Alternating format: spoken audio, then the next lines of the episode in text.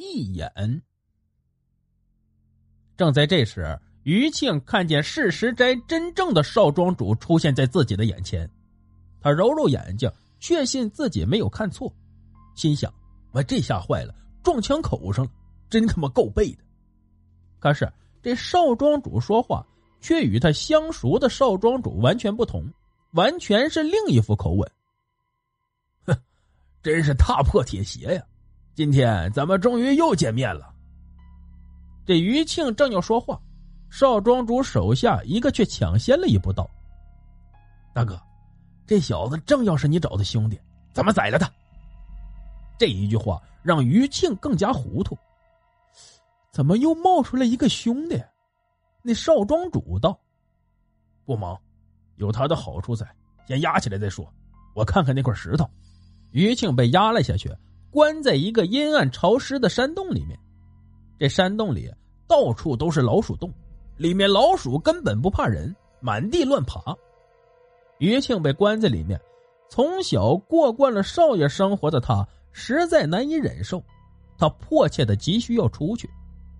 这时候，那少庄主再次出现在余问的面前，他拿着那块翡翠原石道：“你真是世石斋的少庄主？”云庆见这人虽与自己熟识的梁石却有九分相似，但从气质和神态上看，根本就不是一个人。这下他彻底放心，这才抖擞精神，虚张声势道：“我就是梁石，你们赶紧放了我！”要不然我让我爹杀了你！这句话说完，那少庄主道：“哟，真是大户人家出身的人，到底不一样。都成这副鸟样了，还驴倒架子不倒？告诉你小子，你就算能从这儿出去，也得扒层皮。然后吩咐手下好好养着，莫要饿着。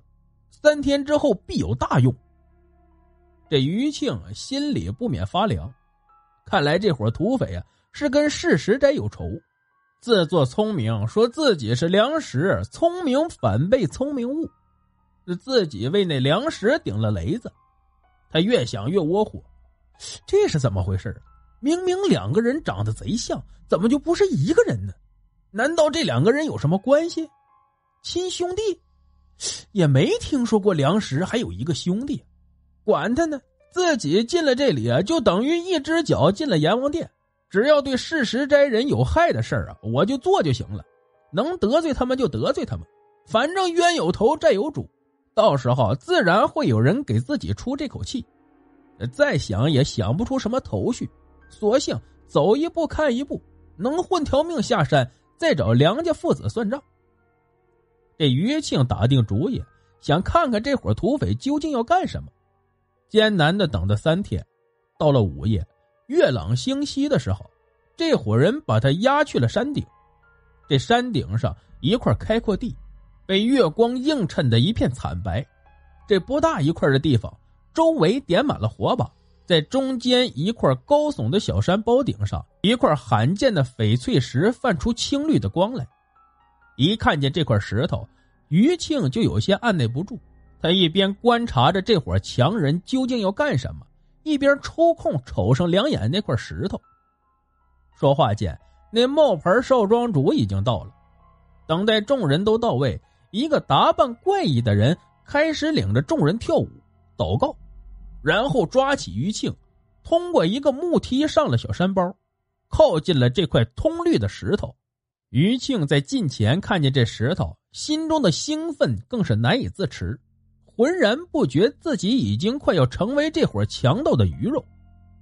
那余庆只顾着看那石头，却没料到自己已经被绑在石头旁边，在这山包的最高处，余庆被扒光了衣服，牢牢的捆住了。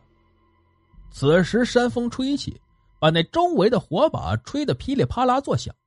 余庆往山包下望去，那群贼寇都生生跪下，一个紧接着一个的磕头。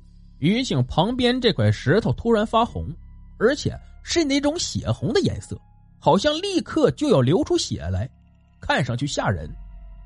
余庆正惊呆间，却突然感觉左眼疼的难受，他大叫一声，昏死过去了。等他醒来，早已经躺在山下一块空地上，左眼还隐隐疼痛，用手一摸，一滩血迹，他立刻明白了，一只招子没有了。于庆瞎了一只眼，跌跌撞撞好几天，这才像花子一样赶回到庄上。于文一看，大吃一惊，听到儿子如此这般一说，牙恨的痒痒。梁玉小儿，我他妈与你势不两立！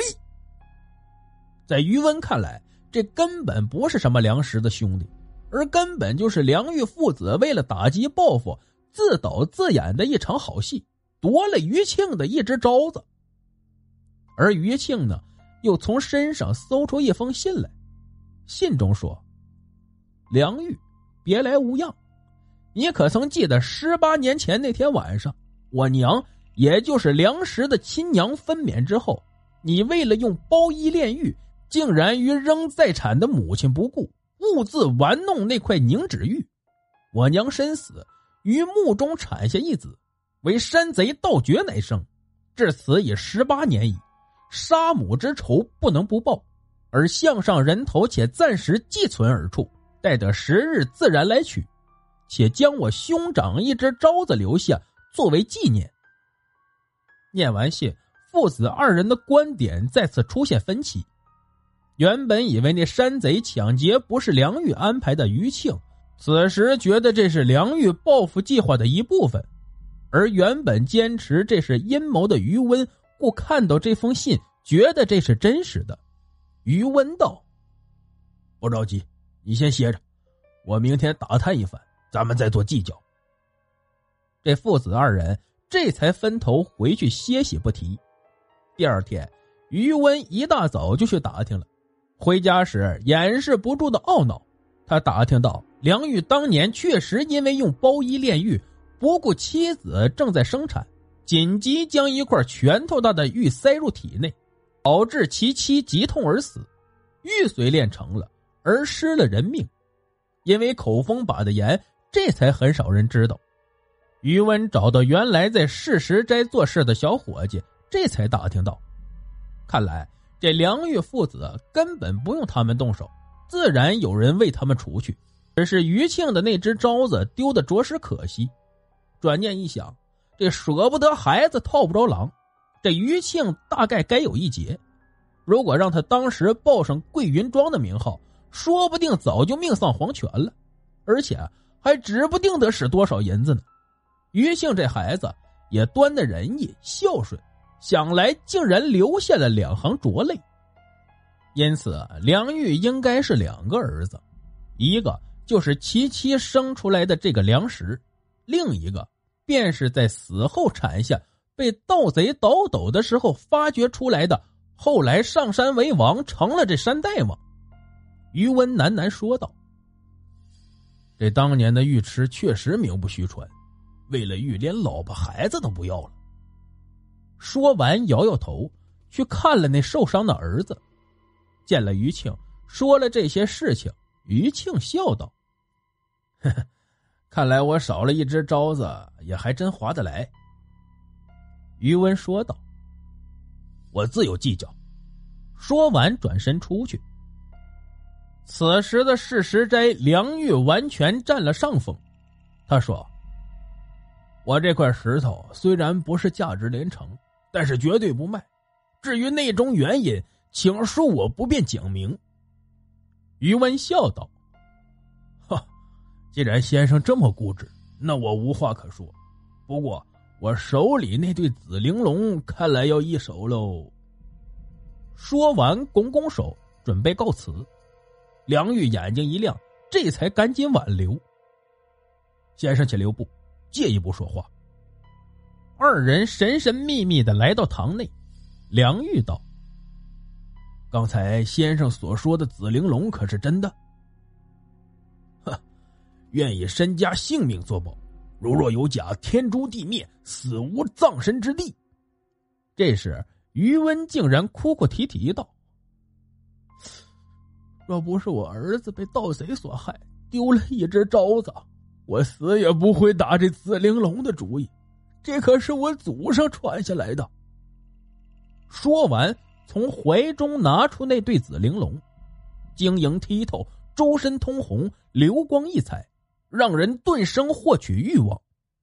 梁玉早已不能自持，眼睛盯着这紫玲珑，吩咐下人道：“把我练的那块宝玉速速拿来。”下人去了，拿出一个锦盒，二人这才交换完成。